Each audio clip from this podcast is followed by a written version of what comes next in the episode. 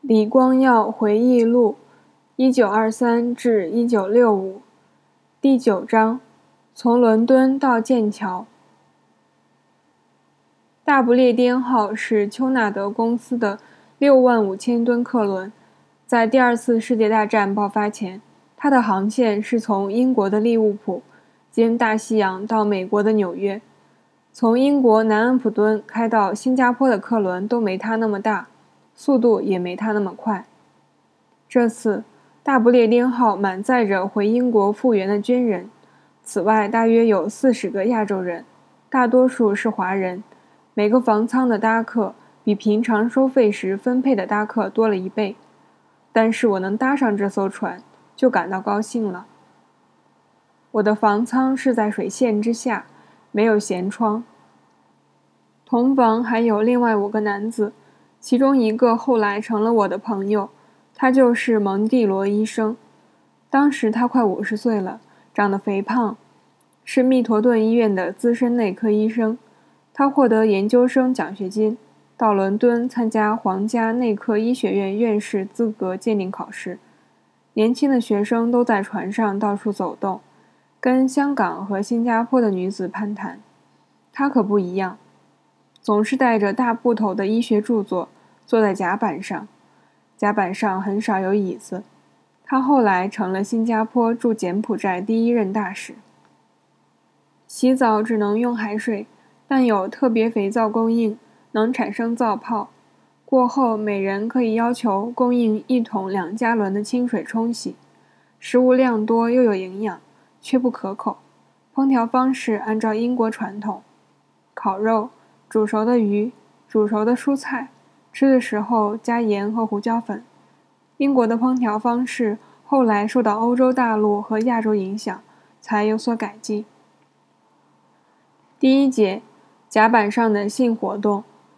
我没带法律课本，准备不了功课，只好跟香港学生玩扑克，那是无伤大雅的。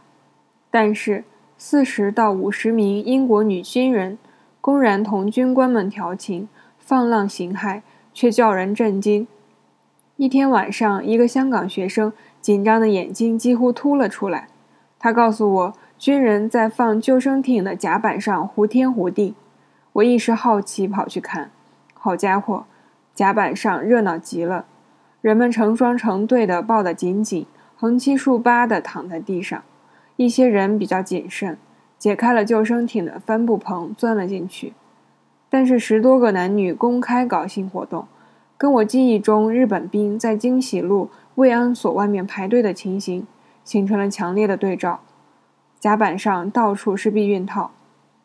轮船经过苏伊士运河时，我又吃了一惊。船开得很慢，以免激起的波浪冲击到河畔的沙。轮船驶过岸边的一群阿拉伯工人时，他们高喊脏话，并把长袍下摆掀起来，朝酷热天走上甲板看风景的女军人露出那话。女军人尖叫起来，阿拉伯人乐不可支，更用手抓住那画，做出不堪入目的动作。我在新加坡植物园看过猴子遇到游客不肯给他们香蕉吃时，便做出这样的动作。后来我听说他们憎恨英国人，为什么憎恨？我当时不知道。我是第一次离开新加坡到海外，接触到不同民族的爱恨与偏见的新世界。船一驶过塞德港，进入地中海，气候就变了，船上的社交气候也变了。船员们脱下粗斜纹布的上衣短裤，换上藏青色制服。高级船员的制服还配上金色镶边。空气降温了，微风吹来凉飕飕的。露天的甲板上有点寒意，最好躲在风帐后面。人们受到船长和高级船员的影响，行为举止也跟着改变了。人人都穿得整整齐齐进晚餐。我在书刊上读过有关这种惯常的做法，亲自经历只觉得好笑。一到苏伊士运河以西，地中海风平浪静，坐船舒服得很。但过了直布罗陀，进入波浪滔滔的比斯凯湾，我晕起船来，吐得难受，几天没东西下肚。离开新加坡十七天后的十月三日，船终于开抵利物浦，我感到高兴。没人知道我要来，没人来接我，我连怎么到伦敦也不晓得。又要确保大衣箱和两个皮箱跟我一起安全的下船。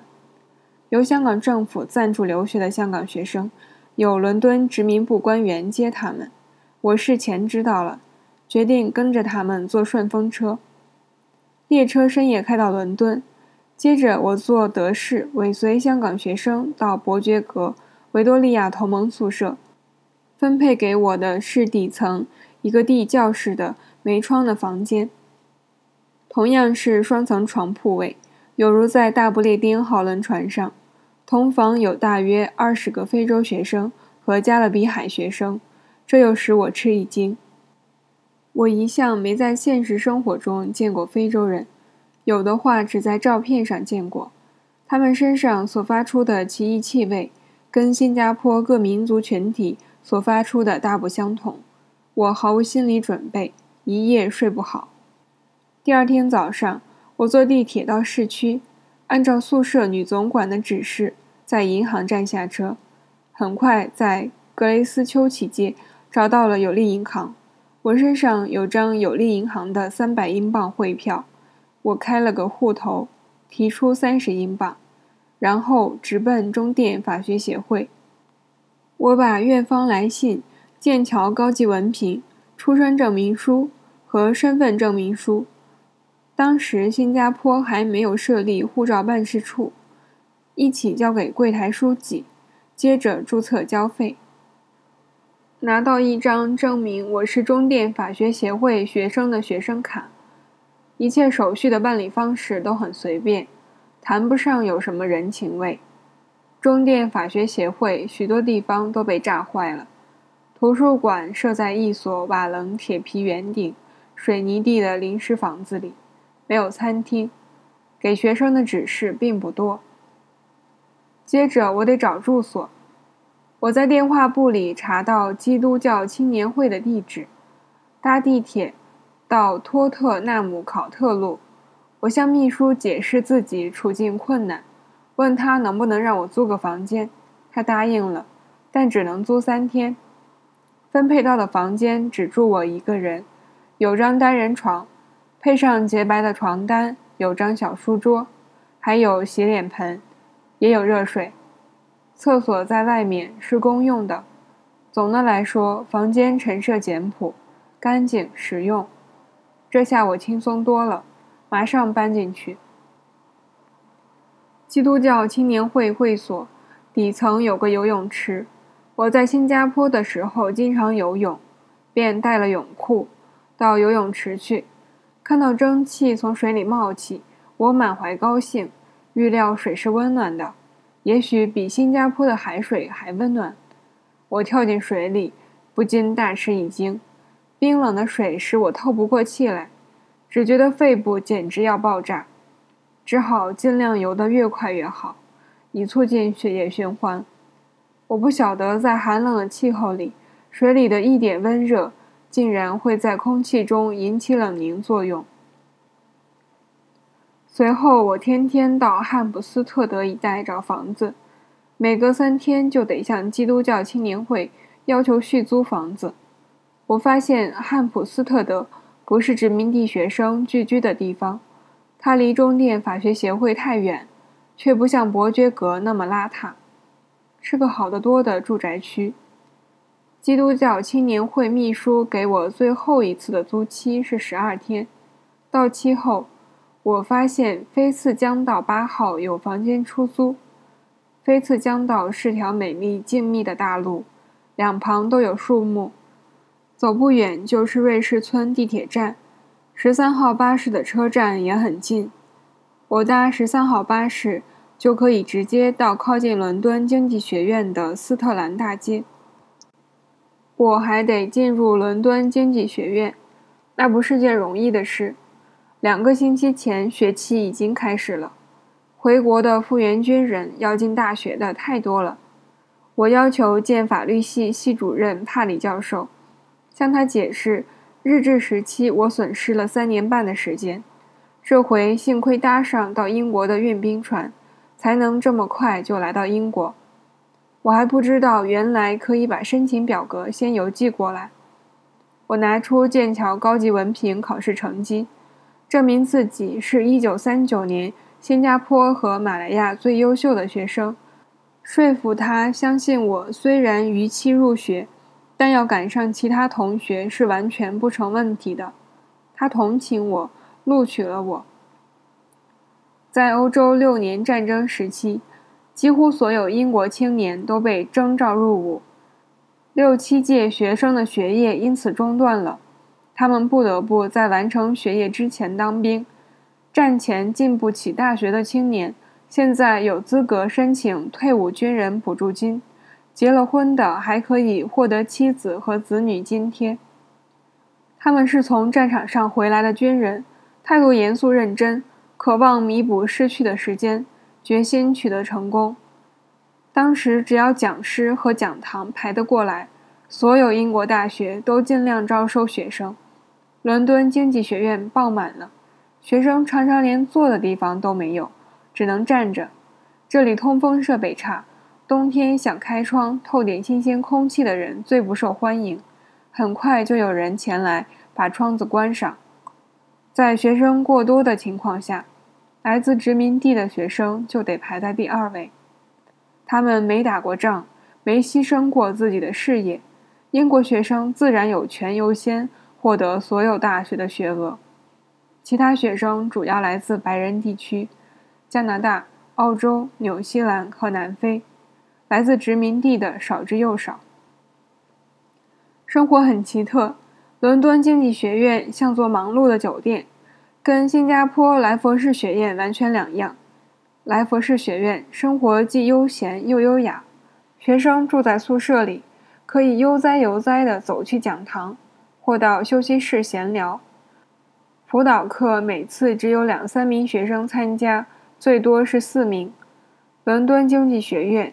却是座多层建筑物，学生坐电梯冲上冲下，人人都忙着到一些地方做一些事，听课必须分秒必争。我在伦敦经济学院听完一堂课，就得冲过斯特兰大街到国王学院听第二堂，然后搭地铁或巴士到尤斯顿伦敦大学学院听第三堂。三所学院当中，伦敦大学学院环境最好。因为它离开伦敦中区热闹地带，学院内还有医院，比较有学院气氛。第一学年初期，伦敦经济学院大门正厅出现了一个有意思的场面。大约有一个星期的时间，代表各个俱乐部——工党俱乐部、自由党俱乐部、保守党俱乐部和社会主义俱乐部。的学生站在贴着俱乐部海报的临时小窝棚旁边，分派小册子，招收新会员。最积极的向殖民地学生宣传的是共产党人，他们以社会主义俱乐部的名义骗人。但我很快就发现了他们的马克思主义本色。他们出动漂亮的英国女学生，向非洲人、加勒比海人和少数亚洲大学生进行游说。我跟所有俱乐部保持一定的距离，认为最好是慢慢摸索着前进。在“文化震荡”这个短语出现之前，我也受到了震荡。气候、衣着、食物、种族、风俗、习惯、街道、地理、旅行安排都不同。除了懂得英语和具有少许英国文学知识。以及过去跟英国殖民地官员有过交往以外，其他对我来说一概生疏。现在我一星期花六英镑租了一间大卧室兼起居室，对一个没收入的人来说，这是个大数目。幸好还供应早餐。卧室里有个煤气炉，也有个可以拉动的煤气圈。我得把几个先令塞进一个计量表里，才能生火煮饭。吃饭成了苦差，食物一律要配给，可以不用配给票进餐的餐馆则贵得很。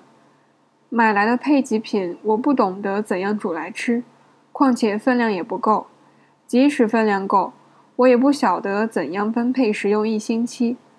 我没有冰箱，那时也还没有人撰写有关如何在大卧室兼起居室的煤气圈上煮东西的书。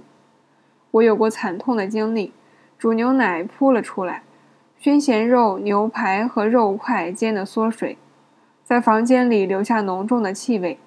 冒着天寒打开窗户和房门通风，多个小时后依然不散。睡衣和布帘都有味道，可怕的很。三所学院餐厅的午餐都使人发腻，难吃的要命。为了换换口味，我有时光顾莱昂街角餐馆或它的分店，那里的食物也同样腻人：冷肉煎饼酥多肉少，否则就是用油酥煎的香肠。我只好蘸芥末吃，外加小圆面包和牛油。晚上又冷又寂寞。每天晚上，我跟许多英国白领文员一起搭地铁到瑞士村地铁站，不必再到殖民地学生聚居区，感觉很好。但在住所里总是孤零零的一个人，由于没有公共的餐室和起居室，人人都进自己的房间，关上门。早上早餐有人送进来或自行解决，家务遇到困难不知道该怎么办，我便找英国女孩子帮忙。他们是合租顶楼的六个年轻的办公室秘书，他们教我到哪里买肉，没有冰箱怎样让牛油牛奶保鲜，留在窗沿保冻，放在屋里会发酸。同学教我把手巾洗了，挂在洗脸盆的镜子上晾干，可以省下六便士。这却不适用于衬衫和内衣，通常衬衫穿不上一天，便会被伦敦的烟煤弄脏。我异常气恼，为的不是什么大事，而是我在新加坡认为理所当然的小事。在家里，我一切需要都有人照顾，饭有人煮，皮鞋有人擦，衣服有人洗，也有人熨，而且要什么就有什么。如今我样样都必须自己动手，生活非常累人，外加要花很多时间走路，路走得太多，坐巴士和地铁时间也太长。我疲惫不堪，没有足够的精力坐下来静静读书和思考。一天，在伦敦经济学院上完宪法辅导课之后，我找讲师谈话。他叫格兰维尔 ·L· 威廉斯。根据伦敦经济学院的索引，他来自剑桥大学圣约翰学院，在那里考取了博士学位。我向他打听剑桥大学和那里的生活情况。他说：“剑桥跟伦敦大不相同，是个小镇，就靠大学生存。那里生活悠闲得多，学生和教师都骑脚踏车代步。听起来很吸引人。我决定去走走。第二季，决定转到剑桥。一九四六年十一月底，我到剑桥去，遇到了莱佛士学院的学生黄塞希尔。”他进了菲茨威廉宿舍，那是个非院校机构，专门收比较穷的学生，收费也低得多。塞西尔带我去见菲茨威廉学监威廉·撒切尔，学监的职位相当于一所学院的院长。撒切尔给人印象深刻，他在第一次世界大战期间，在弗兰德斯受了重伤，脸上留下疤痕，荣获了军事十字章。由于硬腭受过伤，说话受影响。他强烈信奉基督教原则，对发愤图强的不幸者很有同情心。教师和学生都很尊重他。我把自己的难题告诉了他，不知怎的，他喜欢上我。那年的春季学期定于1947年1月初开课，他表示准备在这个学年录取我，只要塞西尔愿意让我住进他的房间。塞西尔马上答应了。我既感激又喜出望外，回伦敦办好应办的事，收拾了行装。一月初，我在国王十字车站坐上火车，大约两小时后到达剑桥，转坐德士到贝尔沃路三十六号塞西尔的住所。两星期后，我坐下来写信给帕里教授，告诉他我决定离开伦敦经济学院，转到剑桥。我接到他生气的回信。让我告诉你，我们拒绝了其他学生。我还想尽办法劝学院当局录取你。你的作为显示我看错了你，我不该轻易帮助你。你的忠实的，蒂修斯·帕里。收信后，我决定亲自去见他，解释自己为什么离开伦敦。我到他的办公室面对他，准备接受应得的处分。我叙述了自己在第一学期所面对的生活问题，从一个小城市来到一个有几百万人口的大城市。人人都匆匆忙忙，以快得不得了的速度做事，我感到不知所措。此外，我也照顾不了自己。他听了我的倾诉，看来相信了我所说的一切。他对我说：“我早该告诉他这一切。他本来可以安排我住到宿舍里，我的一切需要都会得到照顾。”语气几乎是原谅了我。如今回顾那些岁月。我为自己没留在伦敦感到庆幸，留下的话日子肯定不好过。但他特别照顾我，我却辜负了他，总感到后悔。七十年代末期，他出任伦敦大学校长，我成了新加坡总理。一度想写信给他，最后认为最好还是忘了过去。也许我是应该写信的，告诉他我没忘记他的恩典。不过伦敦也不是没有优点。对未来的律师来说，这里可以借鉴的地方很多。在伦敦经济学院的第一个学期，政治学教授哈罗德·拉斯基就给我留下了深刻的印象。我跟其他许多没修政治学的学生一样，听了他的一些课。他个子小，长得不起眼，头脑却灵活极了，说话很有魅力。他的马克思主义派社会主义理论。对许多殖民地学生产生了深刻的影响，不少人后来掌权了，他们自认从拉斯基那里学来了理论，并根据他的理论推行不恰当的政策，结果搞垮了本国发展不足的经济。多亏我在执政之前，在能起坏作用之前，就看到了多个经济体失败的教训，这提醒我这样做是危险的。在接触这类政治主张以前，我在莱佛士学院第一年上经济课时，至少是在征税的课题上，已被灌输英国社会主义的价值观。基本经济教科书是温和社会主义者贝纳姆的著作，公共财政教科书是战后工党财相多尔顿编写的。他们所用的术语臆断一些税收是进步的，另一些是退步的。所得税是公平进步的，因为赚得多就得多缴税，税率也更高。对食盐和进口货征收一律的税额，或征收国产税是退步的。这些社会主义价值观损害了英国的经济成长。